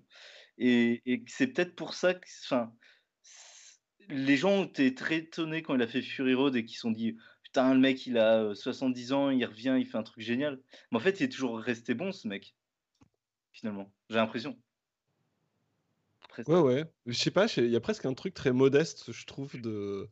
de... Tu vois, le, le type se prend pas pour pour je sais pas quoi, et en fait, ça lui va très bien de faire un film avec un petit cochon ou avec des pingouins qui dansent. Et même quand il fait ça, il, il arrive quand même à faire un film intelligent et tout. Euh. c'est presque, je vais, je vais, troller un petit peu, mais il y a un côté. En fait, il, il, il a l'inverse de, par exemple, moi, tout ce qui m'énerve chez Nolan. Ouais. Et alors, je dis pas que Nolan fait, a fait des trucs très très bien, etc. Mais franchement, moi, une fois sur deux, j'ai envie de lui foutre des tartes. Euh, parce que je trouve que c'est extrêmement prétentieux, euh, que c'est que des, en fait que des fois il fait genre regarder comme c'est malin alors qu'en fait c'est très con. Euh, enfin, tu vois, il a, un truc euh, des fois où euh, il pète plus haut que son cul, un peu Nolan, des fois, je trouve. Et, et il, est, il, fait des trucs très très bien et il, fait des il a des très belles scènes aussi. Mais je trouve que Miller fait des trucs beaucoup plus modestes et en réalité beaucoup plus, bah, de, souvent de meilleure qualité. En tout cas, pour, le cas de Fury Road, ouais, plus viscéraux. Et, et, en fait, qui parfois sont. Moi, je trouve que Fury Road est un film extrêmement intelligent. C'est intelligemment fait, c'est des émotions qui sont justes, c'est l'histoire est, hyper bien pensée, l'univers est hyper bien pensé, ça dit des choses intelligentes. C'est ça, ça dit beaucoup de choses intelligentes, sans le démontrer tout le temps. Sans, parce que le truc de mmh, Nolan, c'est vraiment, il est toujours en train de, de dire euh, bah ouais il y a ce côté regardez comme c'est intelligent. Ouais voilà euh, ce côté monstration quoi en mode euh, bah non, je suis fort intelligent en fait. Enfin je c'est aussi con que Mad Max en fait. Je sais pas moi j'ai ouais ça serait pas si énervant s'il n'était pas toujours en train de d'essayer de démontrer que c'est intelligent en fait je crois. Ouais, carrément. Ou je pensais aussi dans un autre style à. Parce que dans le genre, quelqu'un qui fait des trucs assez viscéraux, t'as euh, Vingling Refn, Ouais. Refn, je sais jamais comment on prononce son nom. Et, euh, en plus, il y a Bronson avec Tom Hardy, justement, où il, utilise énormément le, cette espèce de charisme euh, animal de, de Hardy. Euh, et ben, je trouve que Refn, il, arrive, tu vois, avec Drive, par exemple, à. c'est cliché de dire ça, mais à raconter un peu par les silences, les regards. Tu vois, en plus, Ryan Gosling, en fait, je trouve qu'il a un côté. Juste, tu le poses là, tu comprends. En fait, tu sais, il a, il a juste toujours la même expression, mais je sais pas, je sais pas, moi je, l'aime bien parce que je, je, me dis, ah là là, il, doit penser ressentir des choses derrière cette gueule d'ange tellement profonde. Et je trouve que ça marche quand, quand, quand la mise en scène est comme ça avec lui. Et, euh, et, mais par ailleurs, Refn, il est d'une prétention, mais juste, mais genre Refn en interview, c'est le meilleur truc euh, du monde. Hein. Il est, ah ouais, ouais, il est juste, c'est une caricature, il est absolument insupportable. Et du coup, je trouve que des fois ça se sent, genre, genre moi Valhalla Rising, où, tu, où effectivement je lui reconnais que là il essaye de raconter par l'image, euh, c'est tout est très taiseux, euh, euh, c'est le même genre d'acteur, etc. Et en fait il y a des moments, c'est tellement mais pédant quoi, mais genre c'est, terrible. Et Miller il arrive à éviter ça quoi, à, être pas dans le truc cryptique, machin. c'est vraiment un je le trouve vraiment très fort là-dessus, quoi. Il m'est très sympathique. Je suis plutôt d'accord. Et toi, même les Babe et tout, je trouve c'est des... ils innovaient énormément au niveau technologique, je trouve au niveau effets spéciaux pour l'époque. Et je crois que si je dis pas de conneries, alors je vais peut-être dire une connerie, il a pas... je crois qu'il a... il était nommé, il a eu un Oscar pour ses effets spéciaux, je crois. Et je faudrait que je vérifie l'information. Je vais vérifier. Le, le, premier, tu crois? Le premier, ouais. Alors, il est pas réalisé par George Miller, mais, mais c'est écrit et produit par George Miller, donc c'est quand même un peu son bébé aussi. Je dis ça tout de euh, suite. C'est son babe. Son euh, babe. I got you, babe. L'émission a commencé par I got you, babe. I got you, babe. Bien vu. déjà. Bravo, euh, Jal. Euh, non, je vois pas de. Je vois pas d'Oscar sur le premier. Hein. pas d'Oscar sur le premier. Pig in the City, peut-être. Euh, non, moi, c'est. Oh, le bid Pardon, je vois les, chiffres. Tu vois les chiffres y a deux gros bids. Hein. si, si, euh, Oscar du meilleur effet visuel pour euh, Babe, le cochon devenu berger. Ah, d'accord, ok. Tu vois, j'ai mal regardé. Non, mais cette fois aux Oscars. Et c'est, marrant parce qu'on en parlait, nous, en soirée donc de Babe, et t'étais persuadé qu'il avait réalisé le 1. Ouais.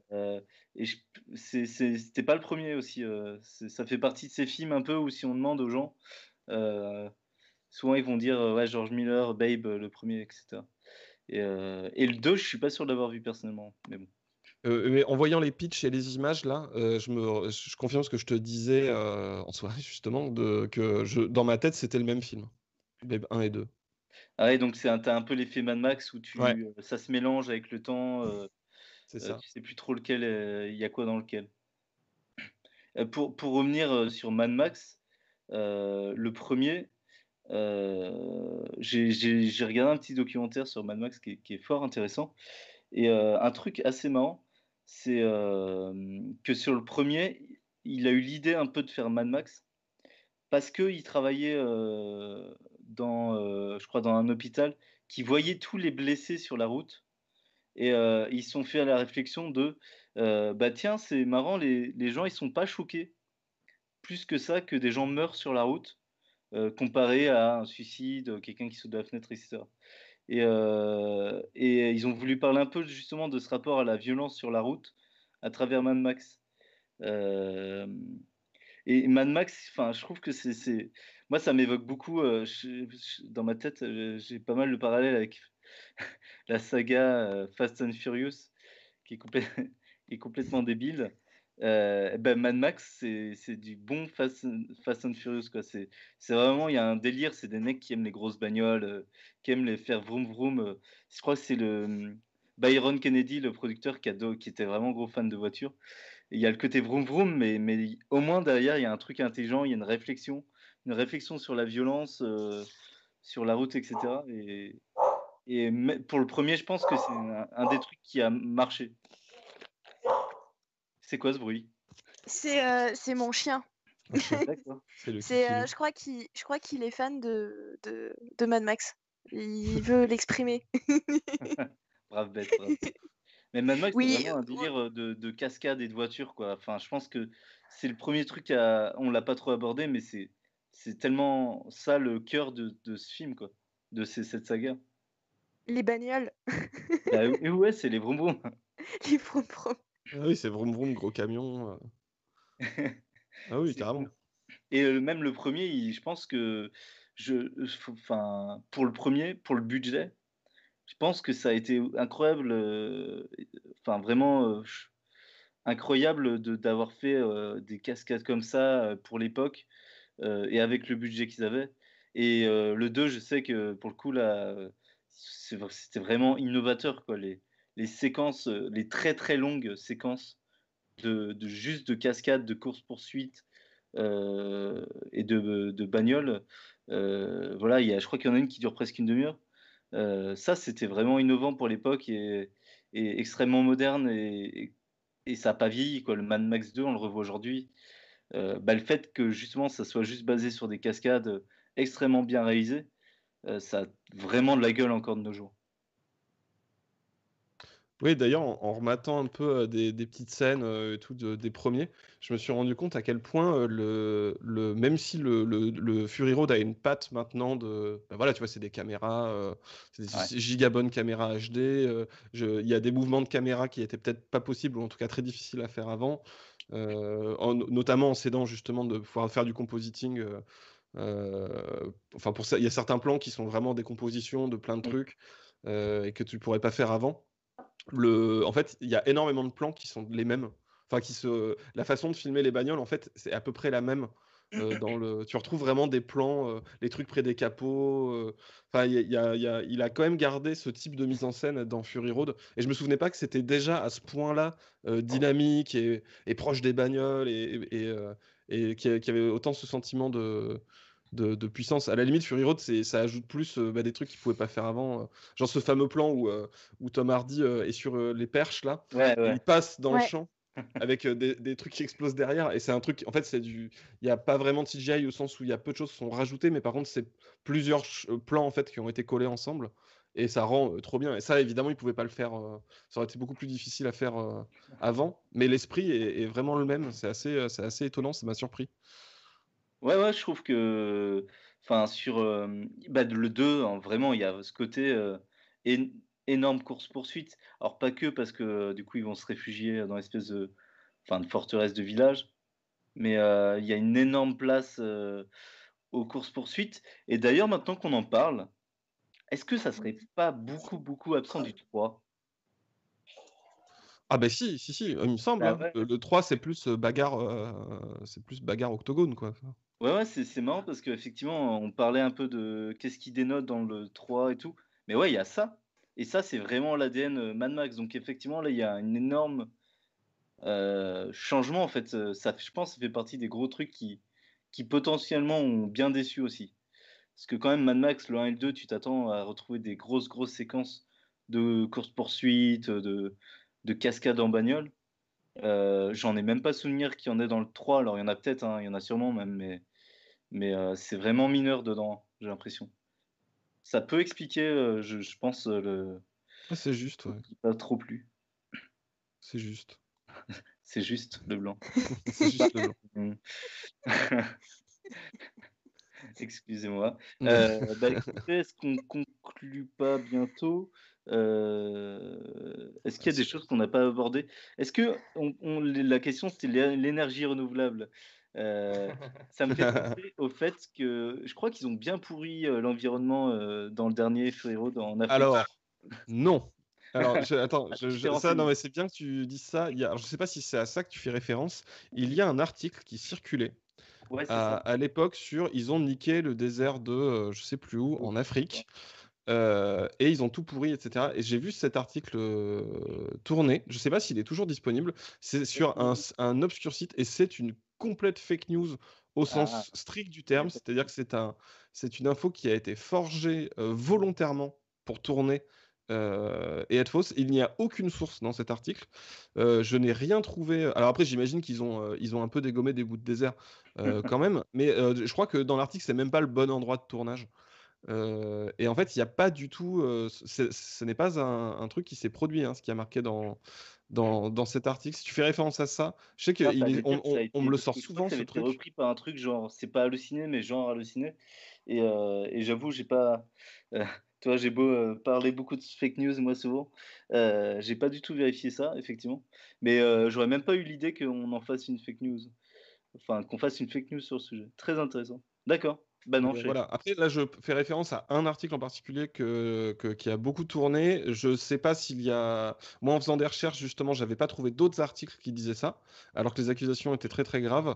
Après, je ne sais pas s'il n'y a pas eu localement. Euh, euh, des choses qui ont été critiquées là-dessus. En tout cas, je n'en ai pas trouvé. Et en tout cas, elle n'était pas à l'échelle de, de, de ce, cette fausse info qui avait, qui avait tourné. Ok, ça c'est rassurant déjà de se dire parce que je, enfin, connaissant très peu un peu le caractère de George Miller et tout, je, c'était une bonne question de, de me demander est-ce que c'est un mec qui fait gaffe à ça ou pas, toi et, et effectivement, je, je, je, je, me suis peut-être fait avoir par une fake news. Hein. Ça m'étonnerait pas, tiens. parce que moi, sur le cinéma, je vais rarement.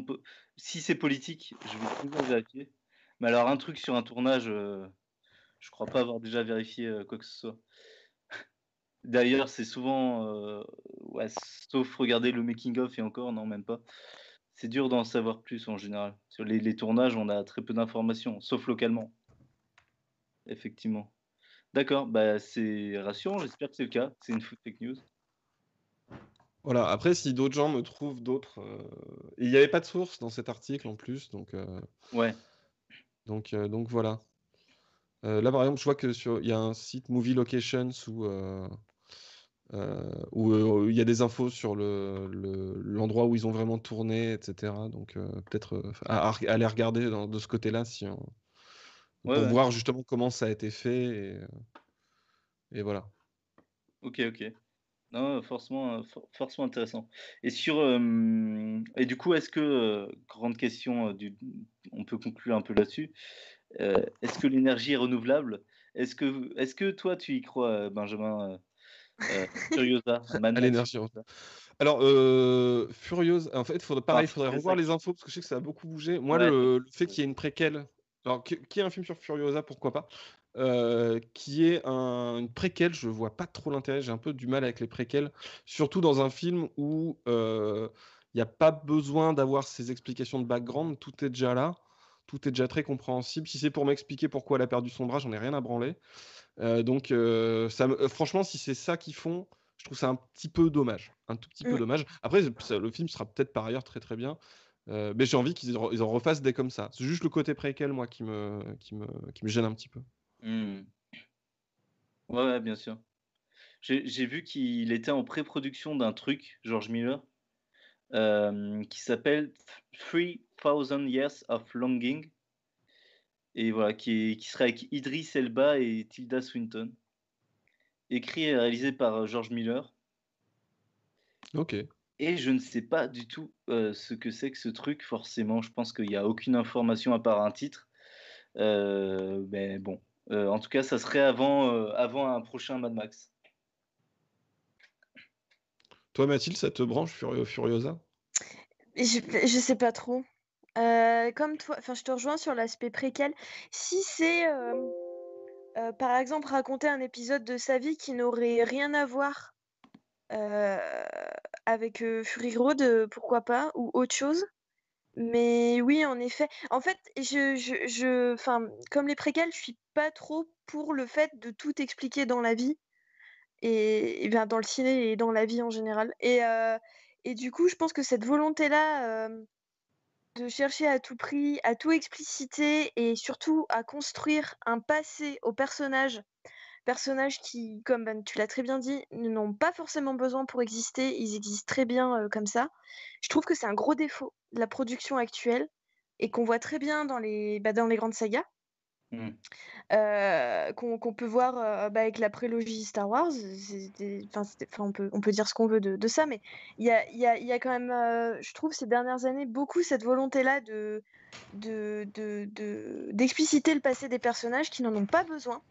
Et du coup, s'ils tombent dans cet écueil-là, ouais, ce serait vraiment dommage. Et j'espère du coup que ce sera pas ça. Et par rapport à ce que je disais, du coup, a priori, ce serait pas Charlize Theron euh, qui aurait le rôle, qui serait rajeunie, ce serait une autre actrice.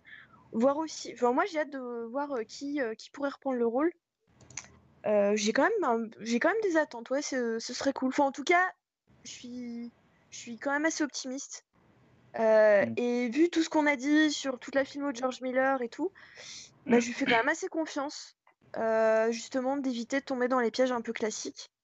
Et euh, ouais, je suis plutôt hypée en réalité. Voilà. Ouais, Et s'il fait un truc rien à voir, ce serait d'autant plus cool en fait, Ouais, grave. je pense. bah grave. Bah, son Et- prochain truc, du coup, j'ai trouvé un petit synopsis. Euh, ça serait une Britannique solitaire, donc Tilda Swinton, qui a décidé de partir en vacances à Istanbul. Pendant son séjour, elle tombe accidentellement sur une bouteille qui contient un gin, exaucant des vœux. Elle peut changer sa vie avec trois souhaits. Le gin serait joué par Idris Elba. Le jean serait joué par. Ok. Ouais, euh, cool. Ouais, pourquoi pas. Bah, euh, ouais, si c'est George Miller. Et alors, qui dit, j'ai une petite citation. hein, euh, je suppose que je suis fait pour raconter ce type d'histoire d'une manière ou d'une autre. Ce sont des histoires qui vous viennent à l'esprit et qui vous font vibrer. C'est un récit darwinien qui raconte la survie du plus fort. C'est une histoire à laquelle je pense depuis au moins 15 ans. Ah ouais? D'accord. Ah ouais, D'accord. Ok. Bah, au moins, on verra ce, qui, ce que vaut à 75 ans, 5 ans plus tard, euh, George Miller avec son prochain film qui n'aura rien à voir avec Mad Max. Ok. Bah ouais, je suis chaud, moi. Ouais, moi ça me donne plus envie qu'un prochain Mad Max, hein, perso. Il n'y a pas le risque euh, voilà, que ça soit une espèce de craquage euh, sur une saga qui, qui a toujours pour l'instant euh, bah, fait, bah, fait que s'améliorer. C'est- allez, À peu près fait que s'améliorer. Ouais. Ok, on va peut-être s'arrêter là du coup? Ouais, Ça t'es de marche. Retour, je, suis- je- je- je- je suis toujours un peu là, en fait, j'écoute, je suis, je suis en technique sagement. euh, Il veille Ouais. sur nous. exactement. Ouais. euh, S'il y a des soucis, je suis là. C'est écrit. Euh, Sur Indiana Jones. quoi. Oui, mais je prépare de du préparer coup- son argumentaire. Le 14 juin prochain, ce sera son spécial Indiana Jones euh, avec le titre euh, Le 3 est-il vraiment tout pourri? Euh, Pourquoi le, on va trouver pourquoi le, le 3 est vraiment tout pourri? Non, il n'est pas pourri, il est juste moyen et passable et sans, sans grands intérêts. Mais euh, on, on en discutera avec plaisir, bien Donc, entendu. J'ai plus de bien de Jurassic Park 3 que. Bref. Ah ouais, il est, je trouve Jurassic Park 3 bien meilleur qu'Indiana Jones 3. Mais je suis, je suis sûre que pour cette émission, il y a un jeu de mots à trouver sur le Graal. Je pense qu'on peut y Ouais, réfléchir ouais, dès, maintenant. Bon, la Voilà. bonne nouvelle, c'est que en gros, ça nous demandera pas de choisir le prochain, le sujet, prochain sujet. D'ailleurs, pour parler du Oui. futur, euh, nous parlons de dimanche prochain, Ouais. puisque grand événement dans le live des Intergalactiques. Euh, nous recevons l'auteur Jean-Marc Rochette, euh, auteur de Snowpiercer, euh, enfin pas auteur, mais dessinateur de Snowpiercer, rien que ça. Et ouais, rien que ça. Et euh, donc, on va parler Snowpiercer parce qu'en plus, il y a la Transperce série. neige en français parce que Ouais, c'est le titre français. Et oui. C'est vrai, c'est vrai. Et ben Transperce Neige qui sort actuellement, si la série est sur Netflix, elle vient de se lancer. On a déjà pas mal parlé du film de Bong Joon-ho, donc c'est, euh, ce sera l'occasion de revenir dessus, surtout de parler avec Jean-Marc de, de tout cet univers-là. Donc ce sera dimanche prochain, peut-être légèrement plus tard, euh, point de vue horaire, peut-être 19h, un truc comme ça. On va, on calera tout ça dans la com. Vous pouvez nous suivre sur la page Facebook des Intergalactiques, sur notre Twitter, sur, euh, bah, sur cette chaîne YouTube, euh, sur Instagram où on poste plein de super trucs. Et euh, cette émission, bonne nouvelle, maintenant est podcastée sur à peu près toutes les plateformes trouvables, iTunes, Google, euh, Spotify, Deezer, etc. etc. Et euh, dernière petite info, là maintenant, dans 5 minutes et, quelques, l'Aquarium Ciné Café, à qui on est partenaire et qui donc, euh, à qui on fait les sessions soviet SF tous, les, tous les deux dimanches, enfin tous- tous les deux mois, le dimanche, euh, propose en ce moment des courts-métrages euh, donc, que nous on propose en tant qu'intergalactique. Et donc à 19h30, là, sur le site de Comme Ciné Café, vous pouvez découvrir Fruity Chester, un film un peu à, la Star Trek, euh, mais réalisé en 1995 par des Français, et il est vraiment cool. Voilà pour, les, pour toutes les petites infos que je voulais passer. Euh, et ben on se retrouve la semaine prochaine, du coup, avec Jean-Marc Rochette. Ça ouais. Eh. Être bloc. Eh ben écoutez, bonne bisous. soirée. Ouais, plein de bisous, à très vite. Des bisous. Ciao.